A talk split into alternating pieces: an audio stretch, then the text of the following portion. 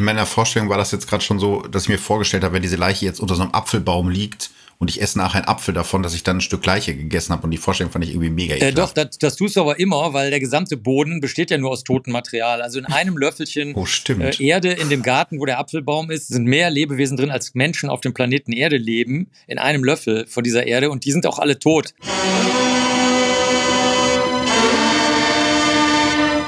Tatort. Der True Crime Podcast mit Visavi und Philipp Fleiter. In diesem Podcast thematisieren wir psychische und physische Gewalt, Mord und Suizid. Das kann bei Betroffenen zu posttraumatischen Belastungsstörungen führen. Im Tatort Borowski und der Schatten des Mondes haben wir einen Täter, der einen ganz besonders perfiden Totenkult entwickelt. Er tötet junge Frauen und vergräbt seine Opfer im Wurzelwerk eines Baumes. Ja, das klingt erstmal super creepy, hat aber einen angeblich realen Hintergrund, denn Leichen sollen schneller verwesen, weil sie für den Baum wie Dünger wirken. Wie Leichen am effektivsten in Anführungsstrichen verwesen und was Würmer, Krabbeltiere und Co. damit zu tun haben, das weiß unser heutiger Gast am allerbesten. Eigentlich muss man ihn in der deutschen Podcast- bzw. True Crime-Szene nicht mehr vorstellen, aber für die, die ihn tatsächlich noch nicht kennen sollten, Marc Benecke ist der bekannteste Kriminalbiologe Deutschlands. Er hat schon beim FBI gearbeitet, beeindruckt bei zahlreichen Vorträgen über Leichenfäulnis und Spurensicherung. True Crime-Fans und natürlich auch alle anderen Menschen. Er fotografiert leidenschaftlich gerne alles, was ihm unter die Nase kommt und hat dadurch vermutlich auch, ich weiß es nicht ganz genau, aber eine beachtliche Sammlung an Leichenfotos zu Hause. Wir freuen uns sehr, dass er heute unser Gast ist. Hallo und herzlich willkommen, Marc Benecke. Hallo ihr Lieben, ja, das, das stimmt tatsächlich mit den zahlreichen leichten Fotos, äh, weil ich schon früher, ähm, äh, ich habe von meinem Papi eine Kamera bekommen, als ich noch klein war, also seine alte Kamera und mhm. äh, kann deswegen oder konnte auch unter schlechten Lichtbedingungen oder mit schlechter Pixelung und sowas fotografieren und habe deswegen äh, viele Fotos, die wir dann im Nachhinein gut verwenden konnten, zum Beispiel zu Tierfraßanleichen mhm. ähm, und äh, ähnlichem. Stimmt, also äh, liebe Hörerinnen und Hörer, sammelt eure Leichenfotos. Sie können später mal nützlich werden. Ähm, Gibt es so einen Mord, wo du sagst, das war der, der grausamste Mord oder die perfideste Mordmethode, die dir bis jetzt bei deiner Arbeit irgendwie untergekommen ist? ja, also ich bin Gegner von Mord, ne? also grundsätzlich. Das ist gut. Und, äh, ich finde jede Tötungsmethode ähm, ich will jetzt perfide würde ich nicht sagen, aber überflüssig. Mhm. Also ich meine, es ist jetzt eigentlich relativ egal, ob du jetzt wie mit so einer mit dieser kleinen Kugel die, die äh, etwas größer als ein Millimeter ist, da irgendwie Löcher feinmechanisch reinbohrst, eine Rizin da rein tust, wie es äh, beim ähm, Dissidenten Markov passiert ist, der dann in London vom bulgarischen Geheimdienst in Zusammenarbeit mit dem Sowjetgeheimdienst getötet wurde. Das war so ein Regenschirmattentat, ja. Also gibt's ja häufiger mal so Geheimdiensttötungen, natürlich weltweit. Das hat jetzt nichts mit dem politischen System zu tun. Und dann haben die einen Regenschirm gebaut, in dem unten mit einer, also vermutlich, es wurden andere Regenschirme dieser Art später gefunden, aber vermutlich war das auch so einer, wo unten so eine Art Gaskapsel drin ist, die eine kleine, etwa 1,5 Millimeter große Kugel aus Metall, die feinmechanisch mit einem, wo ein Kreuz reingefräst ist, was in die Kugel reingeht. Also zwei, zwei längliche Tunnel, die sich kreuzen. Und da ist Rizin drin gewesen. Das ist ein sehr äh, gefährliches Pflanzengift, gegen das es auch bis heute kein Heilmittel gibt. Und da brauchst du nur ganz wenig von. Also das ist mega giftig. Das reicht, wenn du da also diese winzigsten Mengen in dieser kleinen Kugel da drin hast. Und das haben die in den, mit dem Regenschirm im Vorbeigehen in das Bein reingeschossen. Vorher hatten sie es auch in den Rücken einer anderen Person geschossen, der hatte aber einen Pulli an, sodass das nicht so tief eingedrungen ist. Und äh, bei dem anderen ist das dann, nachdem er dann verstorben ist, vier Tage später gefunden worden bei der Leichenöffnung, weil man gesagt hat, hm, ist alles ein bisschen seltsam. Und deswegen hat man überhaupt genauer hingeguckt. Normalerweise hätte man die Kugel natürlich niemals gefunden. Die ist ja winzig und die Einstichstelle siehst du auch fast überhaupt nicht. Und ähm, das wäre jetzt sozusagen ein tückischer Mord. Danach hattet ihr ja gefragt. Ähm, den finde ich aber nicht, nicht, nicht weniger, sagen wir mal, bescheuert, um jetzt mal keine Fachbegriffe und Fremdworte zu benutzen, als zum Beispiel einen Fall, den wir haben. Da sagt der unter Drogen stehende junge Mann, ich habe mich sehr schlecht verstanden mit meinem Schwiegervater und der hat gerade was in der Wohnung gemacht und der hatte ein Teppichmesser in der Hand und dann habe ich den halt angegriffen und dabei ist er dann mehr oder weniger zufällig gestorben, weil ich so viel Kraft ausgeübt habe. Eigentlich kann ich aber nichts dafür. Das sind die Lebensumstände, die dazu geführt haben und die Drogen und der Moment und außerdem hatte der auch ein Teppichmesser. Und das finde ich alles gleich beknackt. Also man sollte mhm. halt immer sagen, eine, eine unsoziale Handlung, egal welcher Art, ist eine unsoziale Handlung, basta. Und die Bewertung, ob sie jetzt geheimnisvoll, tückisch, ähm, oder zur Befriedigung sexueller äh, Lust, was ja auch im Gesetz steht, dann ist es ja ein Mordmerkmal ist. Das ist für mich persönlich als Spurenkundler vollkommen egal. Für mich ist das Delikt oder die Tat die Tat und die soziale oder juristische oder auch journalistische Bewertung die kann ich überhaupt nicht nachvollziehen. Da bin ich zu, bin ich wie ein kleines Kind. Das ist so wie der eine hat dem anderen wehgetan, Ende. okay. Ich merke schon, wahrscheinlich würden wir von dir noch 500 verschiedene Beispiele für egal was für Fälle äh, aller Art bekommen, aber vielleicht schaffen wir es ja mal ein bisschen den Bezug zum Tatort herzustellen, weil das ja auch ein Thema ist, mit dem du dich sehr, sehr gut auskennst. In diesem Tatort werden ja die Leichen mehrerer Frauen in einem Waldstück gefunden. Die sind alle unter Eichen vergraben worden. Der Täter hat sie richtig so ins Wurzelwerk mit eingearbeitet und die Leichen der gefundenen Frauen sind angeblich wahnsinnig schnell verwest. Grund dafür soll eben der nährreiche Boden und die Eiche gewesen gewesen sein. Ars verwest hier in kürzester Zeit. Die Mikroben sind alle da. Der Boden ist sandig, trocken und durch den Hohlraum im Wurzelwerk gut durchlüftet. Ein Kadaver von 30 Kilo bringt dem Baum mehr als 100 Jahre künstliche Düngung. Es klingt auf jeden Fall sehr unheimlich und verrückt, aber es scheint ja irgendwie zu stimmen, oder? Kann man wirklich sagen, dass die Leiche den Baum ernährt oder ist es jetzt nur pure Fiktion? Also der, der allerletzte äh, Satz war richtig, eine, zumindest halbwegs richtig. Also eine, eine Leiche enthält natürlich Kohlenhydrate, äh, Fette, Eiweiße, Wasser und auch sonstige Sachen und Eisen und sowas ist da natürlich auch noch drin. Und das wird natürlich äh, gebraucht von der, von der gesamten Umwelt. Also Kleinstlebewesen und manchmal auch größere, wenn das im Freien liegt, Wildschweine oder sowas, Ameisen äh, und dann halt eben bis zu den genannten Mikroben sozusagen, aber, aber natürlich auch alle möglichen anderen Tiere, die Pflanzen, die beteiligt sind, die zerlegen das. Ähm, wie, wie lange diese künstliche Düngung da langt, das ist natürlich, wie der gesamte restliche Teil dieses Zitates, was ihr davor gespielt habt, natürlich einfach ein Märchen. Ne? Also das ist in Krimis immer so, das soll halt so den Anschein machen, als ob das so stimmen könnte, aber natürlich äh, wird es zugunsten der schönen Geschichte dann halt so zusammengeschrieben, dass es sich toll anhört, aber stimmen tut es dann ansonsten eigentlich eher nicht. okay, ja, in meiner Vorstellung war das jetzt gerade schon so, dass ich mir vorgestellt habe, wenn diese Leiche jetzt unter so einem Apfelbaum liegt und ich esse nachher einen Apfel davon, dass ich dann ein Stück Leiche gegessen habe und die Vorstellung fand ich irgendwie mega äh, Doch, das, das tust du aber immer, weil der gesamte Boden besteht ja nur aus totem Material. Also in einem Löffelchen oh, äh, Erde in dem Garten, wo der Apfelbaum ist, sind ja ungefähr also sind mehr Lebewesen drin, als Menschen auf dem Planeten Erde leben, in einem Löffel von dieser Erde und die sind auch alle tot. Also alles, was du isst, ist natürlich im ewigen Kreislauf der Wiederverwertung, der natürlichen Wiederverwertung drin. Ähm, dann erklär doch mal, ich weiß, es ist mal schwierig für Wissenschaftler, wenn, wenn Journalisten sagen, mal ganz kurz, ähm, aber versuch vielleicht mal zu erklären oder, oder einfach zu erklären, wie läuft denn so eine Verwesung von der Leiche ab? Also welche Stadien gibt's da? Nö, das kann man ganz kurz sagen. Also die äh, entweder vertrocknet die, das wäre die mhm. eine Möglichkeit, zum Beispiel in dem warmen, sandigen Boden. Das gibt es zum Beispiel in Brandenburg, gibt es das, in dem Bundesland Brandenburg in Deutschland. Ähm, da kann das passieren. Oder aber auch, wenn du die in Spanien oder so in diese ähm, ein bisschen luftdurchlässigen Steingräber über der Erde legst, da kann das auch passieren, die vertrocknen mhm. einfach. Dann das Zweite, was passieren kann, ist, dass durch die Selbstzersetzung und durch Bakterien und so weiter die Leiche so zerfließt. Das ist dann so breiig, cremig, käsig oder so. Mhm. Oder ähm, sagen wir mal, als eine von vielen Möglichkeiten, nehmen wir jetzt nur mal die, die dritte, dann haben wir drei von drei sozusagen, obwohl es in Wirklichkeit mehr sind. Du hast halt Tierfraß, also dass dann alles von Kleinstlebewesen im Freien, also Käfer, Ameisen, ähm, Schmeißfliegen, die dann Eier legen, Wildschweine, ähm, Geier, je nachdem in welchem Land du bist und so weiter, die Leiche einfach ähm, ja auffressen. Also das wären so drei mhm. Möglichkeiten. Und wie schnell geht das dann? Also, das kommt wahrscheinlich auch wieder auf die äußeren Umstände an, ne? Wetter mhm. und Boden und so. Ja, ich kann dir einfach auch da nur zwei Extreme sagen. Also das eine wäre, wenn du zum Beispiel wie in Kolumbien, das habe ich schon gesehen, weil wir da die Digitalaufnahmen von haben, die die harten Jungs gemacht haben. Also wenn du jemanden einfach an einen Pflock anbindest, ihn dann zerhackst mit Macheten und die Geier schon wissen, dass du da öfter mal vorbeikommst, die also schon wissen, was da los ist, dann dauert das vielleicht zwei Stunden oder so, mhm. bis die Leiche weg ist. Ähm, und wenn du jetzt wieder Ötzi, das ist so eine Person, die wurde erschossen vor über 5000 Jahren mit einem Pfeil, die ist dann ausgetrocknet, ohne trockenen Sand, sondern wahrscheinlich einfach, weil die Sonne drauf geknallt hat und weil es da eh trocken war. Und dann ist ein Gletscher drüber gelaufen und der ist nach ähm, über 5000 Jahren aus dem Gletscher dann rausgekommen. Und die hätte da auch äh, 20.000 oder 25.000 Jahre drin liegen können, ohne technisch hm. gesehen mhm. zu verwesen. Die ist dann halt vertrocknet, aber da kannst du eigentlich noch alles sehen, also alle Organe und Haare und mhm. ob der einen Herzinfarkt hatte oder sich einen Knochen gebrochen hat oder irgendwie einen Aderverschluss oder mhm. so.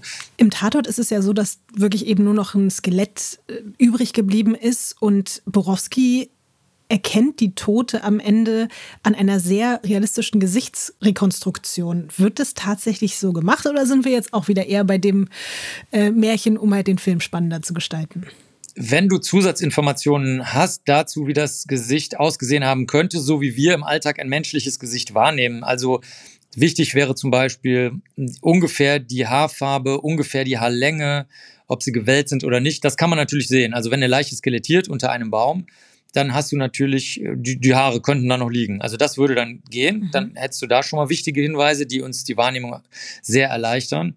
Dann zum Beispiel auch, ähm, habe ich auch schon mal gesehen bei einer Gesichtsrekonstruktion, hat die Person drei Tage Bart, einen Schnurrbart, einen Hipsterbart, irgendwie so. Das würde man in dem Fall vielleicht auch noch sehen können, wenn die Leiche sorgfältig da aus der Erde geholt wird also schichtweise die Erde abgetragen wird und man immer alles schön fotografiert und einsammelt. Und dann könntest du die Weichteile, also das wenn du dir ins Gesicht fasst, also alles, was weich ist und halt kein Knochen ist, das kannst du schon nachbilden. Und meistens machst du das so, du überlegst, war die Person schlank, mittelgewichtig oder übergewichtig oder sehr übergewichtig. Mhm. Da machst du dann vier verschiedene Gesichter oder du hast schon Hinweise drauf. Wenn das aber ein Skelett ist, hättest du das Hinweis, hättest du den Hinweis nicht. In Wirklichkeit aber schon, weil das Fettgewebe unter einem Baum relativ kurzer Zeit würde sich nicht so stark abbauen. Also da wüsstest du eigentlich auch, ob die Person jetzt sehr beleibt ist oder nicht. Mhm. Und es funktioniert nicht schlecht, wenn du Zusatzinformationen hast. Zum Beispiel, welche Personen sind überhaupt verschwunden? Da, ne, dann ist das natürlich sinnvoll. Dann kannst du sagen, ne, die auf keinen Fall, die auf keinen Fall und so. Oder wenn du halt äh, klassischer Krimi mit einem Foto durch Kneipen läufst und oder so und dann das vorzeigst. Also dafür ist es nicht schlecht. Die Frage war aber, ob es gemacht wird. Es wird sehr, sehr, sehr selten gemacht, weil mhm. viele andere Techniken viel besser sind. Zum Beispiel Handymassendaten auswerten von allen Leuten, die da irgendwie beteiligt sein können. Dann weißt du eh, wer wann wo war. Insofern Außer wird es ist natürlich wie dort einfach zu lange her, als dass die Menschen Handys gehabt hätten. Ich meine, es müsste Anfang der 70er ja. sein, dieses. Ja, äh, doch, ja. Da, da war die Methode relativ en vogue, weil ein Kollege aus der Sowjetunion der Gerasimov, der hat ein Buch darüber geschrieben, der hat angeblich alle Gesichter re erfolgreich rekonstruiert mit 100% Trefferquote. Das hat man damals halt so behauptet. Das war so, äh, so ein Ding halt, ne? Weil, weil die aus politischen Gründen wollte man halt was Perfektes bieten. Und ähm, ich habe einige Konstruktionen gesehen, auch in Deutschland dann, die da gemacht wurden. Also das, das war zu der Zeit durchaus mal ein Ding. Aber in doppelt verblindeten Kontrollen funktioniert es halt nicht so gut. Also du brauchst hm. Zusatzinformationen. Hm. Dieser Tatort war ja angelehnt an eine reale Mordserie, die es in Schleswig-Holstein gegeben hat zwischen 1969 und 84. Da sind insgesamt fünf junge Frauen vergewaltigt und dann ermordet worden. Und eben dieser Fall wurde erst 40 Jahre später durch einen ähm, DNA-Abgleich aufgeklärt. Der Täter hatte bis dahin eigentlich ein ganz unauffälliges Leben mit Ehefrau und Job geführt. Ähm, hast du auch schon mal, äh, äh, kennst du den Fall, Marc? Oh, ich, ich kenne sehr viele Fälle, die äh, so später aufklärt und das ist so ein, das ist, die sammle ich halt, weil mhm. ähm, das findet das Publikum dann immer sehr verrückt, weil wenn du was über genetische Fingerabdrücke erzählst, dann siehst du schon, wie die Augenlider so langsam heruntersinken. Während aber so, wenn du solche Fälle hast, dann hast du ein bisschen die Aufmerksamkeit der Leute. Und was mich dann jetzt in dem äh, Kontext auch noch interessiert, es geht ja hier auch um einen Serientäter, sowohl eben im Tatort als auch bei dem realen Fall. Und wir haben ja jetzt schon gehört, dass dir so viele Menschen so viele Sachen zuschicken und du schon in sehr, sehr viele äh, Fälle auch involviert warst. Gab es bei dir auch schon mal einen Serienmordfall auf dem Tisch, an dem du in irgendeiner Form beteiligt warst? Naja, ich bin der einzige Mensch, der mit dem der Garavito redet, der über 300 Kinder totgefoltert hat, der, in, der kolumbianische ähm, homosexuelle, pädophile, nicht einwilligen, sadistische Serientäter, ja. Das ist ein Klient von mir sozusagen, ne? oder wie soll man das nennen? Ein, ein weiß, da gibt es kein gutes Wort für Kooperationspartner, hört sich wahrscheinlich jetzt mega idiotisch an. Also, Aber was bedeutet Klient in dem Fall? Also was, was, macht, was machst du mit ihm und warum redet er mit dir und mit niemandem sonst? Wahrscheinlich, weil ich äh, keine Spielchen mache. Also die Kollegen und Kolleginnen wollen halt entweder Geld äh, daraus verdienen oder Ansehen oder irgendwie Aufmerksamkeit, indem sie einen so einen Fall bearbeiten und diese psychopathischen Täter, die sehen in dir ja nur irgendwas, was entweder Nutzen oder keinen Nutzen bringt. Was anderes kennen die nicht. Ne?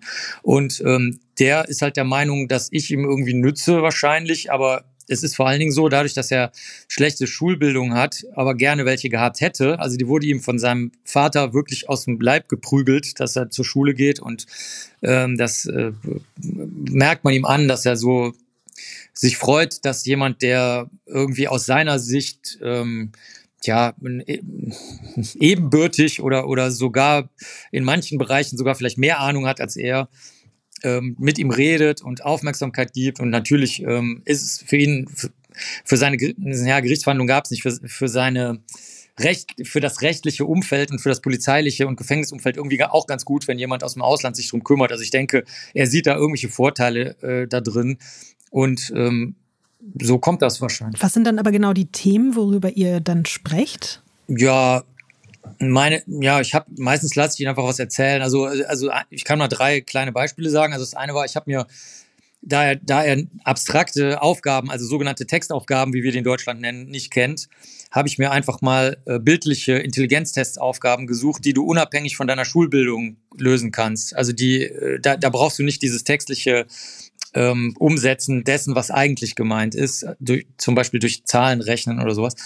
Also da drehst du dann so Würfel und dann werden so Punkte und Kreuze da drin vertauscht und dann sagst du so, pass auf, das mit dem Würfel so, und jetzt kriegen sie ein Dreieck und jetzt machen sie mal dasselbe mit dem Dreieck, mit diesen Punkten und Kreuzen, so.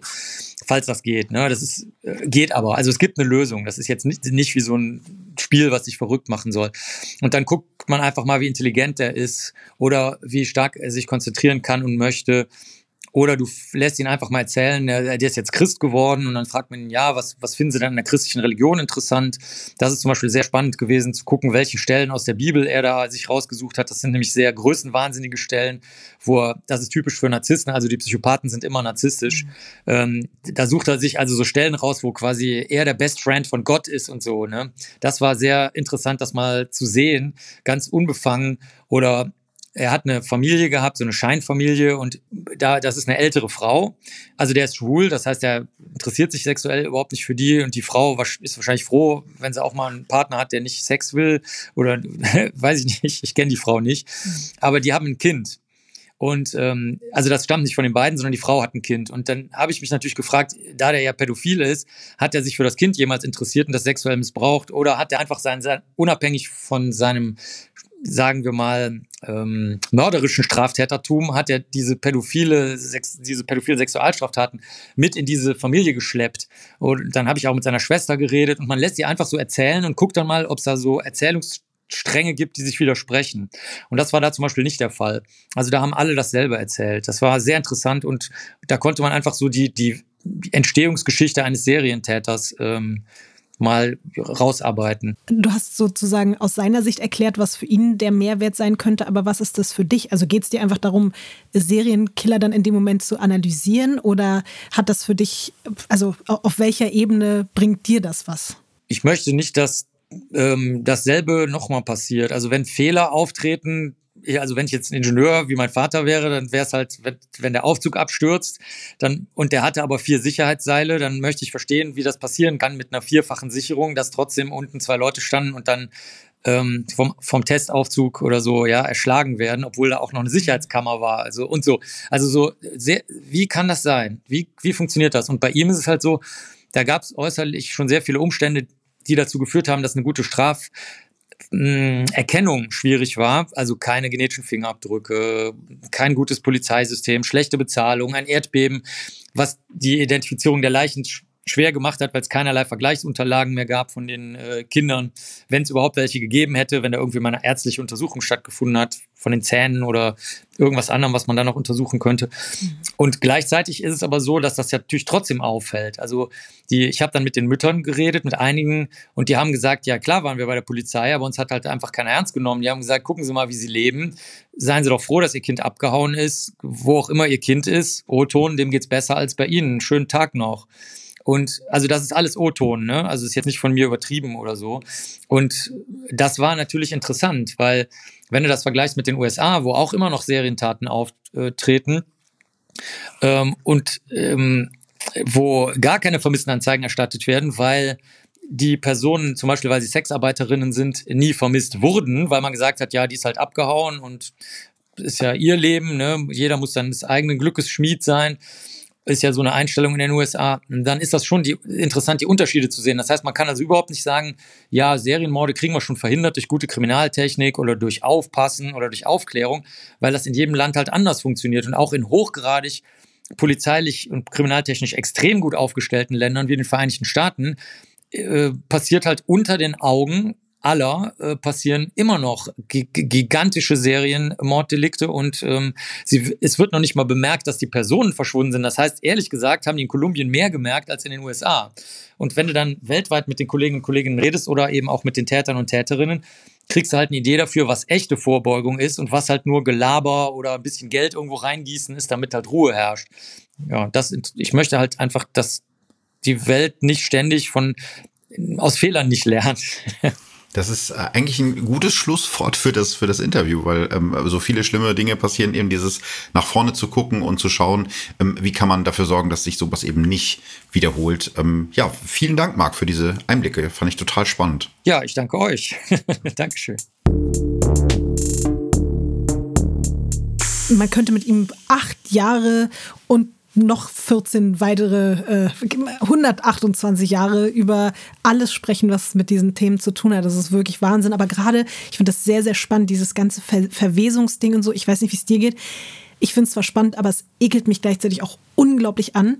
Ich habe ein totales Problem mit diesen ganzen Maden und Tiere fressen Leichen an und so. Das ist alles ein Riesenproblem für mich, aber ich finde es einfach krass, dass man sich als Mensch dem so widmet und da so viel drüber weiß und da drin auch irgendwie so aufgeht. Das ist schon echt, das ist interessant. Ja, also ich weiß nicht, ob ich nach dem Interview irgendwie den Gedanken mit, äh, dass ich, egal was ich esse, an, an Gemüse eigentlich ja Leichen esse, ob ich das wieder rauskriege aus meinem, aus meinem Kopf.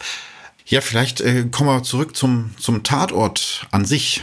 Ähm, Marc hat uns ja gerade schon erzählt, äh, nicht alles immer so ganz realistisch, aber ich glaube, das ist auch ganz normal, weil es soll ja irgendwie vornehmlich spannend sein im Das Tatort. fand ich aber übrigens auch schön, dass er mhm. nicht so darüber geschimpft hat, weil es gibt ja dann auch Leute, die ja, sich stimmt. total darüber aufregen, mhm. sondern er hat es, glaube ich, realistisch eingeordnet, dass es auch sein muss, dass man einfach bei einem Drehbuch gewisse Dinge verändert für den Unterhaltungsfaktor. Das finde ich irgendwie einfach auch gut, das mal so zu, zu betrachten. Das stimmt. Also ich fand das Interview auf jeden Fall sehr spannend. Ich hätte das auch noch weiterführen können, aber es ist jetzt auch mal langsam Zeit, noch mal ein bisschen tiefer in den Tatort reinzugehen und dafür haben wir ein paar Rubriken Ecken, die wir jetzt mal äh, genauer beleuchten. Und los geht's. Der Film in drei Worten. Ist gar nicht so einfach, ähm, aber ich würde sagen, Borowskis persönlichster Fall, weil das ist es ja irgendwie. Und ich sage düster, schmerzhaft und unheimlich. Ja, das ist es auch definitiv. Was mochtest du nicht so? Da kann ich kurz oder lang antworten. Vielleicht erstmal kurz. Ähm, ich mochte nicht so nix. Also eigentlich mochte ich alles. Ähm, das aller Einzigste, was mir einfallen würde, wäre, äh, dass es ja schon äh, in Wien letzte Woche um die Abgründe eines Spießers geht. Das hätte man jetzt ein bisschen äh, timen können, aber das ist wirklich jetzt Meckern auf ganz hohem Niveau. Das hat mich in dem Fall auch einfach gar nicht gestört, weil mhm. es so gut umgesetzt war. Es geht mir nämlich tatsächlich auch wie dir ich habe einfach nichts zu meckern. Chapeau von meiner Seite. Sind wir uns mal einig. Äh, mhm. Chapeau auch von mir. Was war das beste Zitat? Finde ich auch schwierig. Ähm, wahrscheinlich würde ich mich für die beiden Sätze entscheiden, die der Serienmörder Schumacher im Knast über einen anderen Serienmörder und seine dunklen Fantasien sagt, weil mir das echt Gänsehaut bereitet hat, einfach weil das leider sehr realistisch ist. Die Realität reicht nie an die Fantasie ran. Deshalb muss es immer wieder tun. Mein Lieblingszitat ist folgendes. Warum hat Susanne mich nicht gerufen?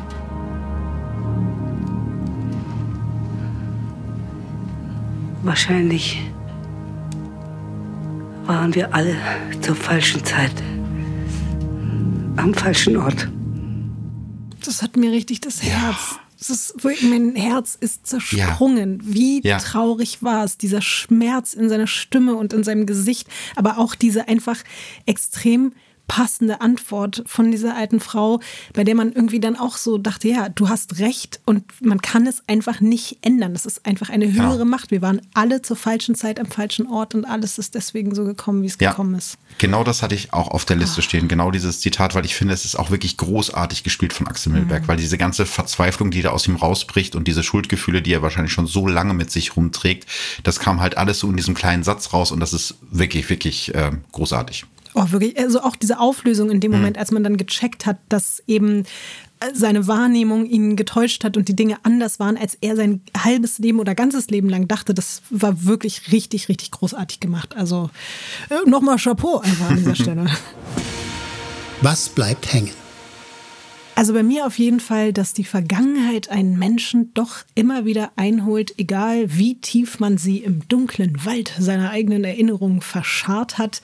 Ich finde, das hat dieser Tatort sehr, sehr eindrucksvoll erzählt.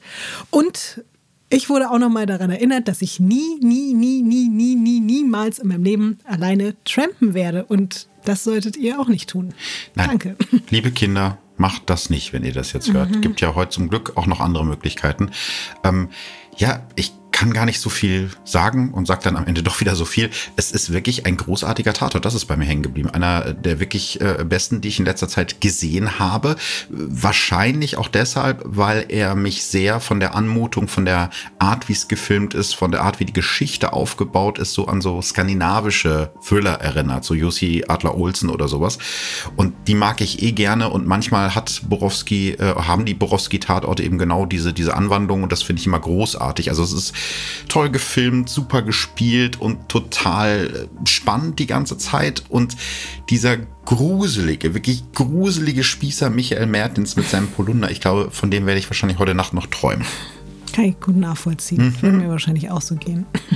Ja, nächste Woche geht's natürlich hier weiter im Tatort-Podcast. Wir sprechen über zerstückelte Leichen und darüber, wie ErmittlerInnen diese Puzzle- bzw. Leichenteile wortwörtlich zusammensetzen müssen, um herauszufinden, wer da eigentlich ermordet wurde. Zu Gast ist ein Profiler vom LKA. Also wenn ich das jetzt so höre, dann würde ich selber einschalten. Deswegen, ich freue mich schon sehr. Wir hören uns allerdings nicht am Sonntag, sondern am Ostermontag, weil ist ja Ostern, dann kommt der Tatort am Ostermontag und der Podcast Podcast auch. Wir freuen uns auf jeden Fall. Tatort. Der True Crime Podcast mit Visavi und Philipp Fleiter ist eine Produktion von ARD und Bose Park Productions. Filme und Podcasts findet ihr in der ARD Mediathek und Audiothek.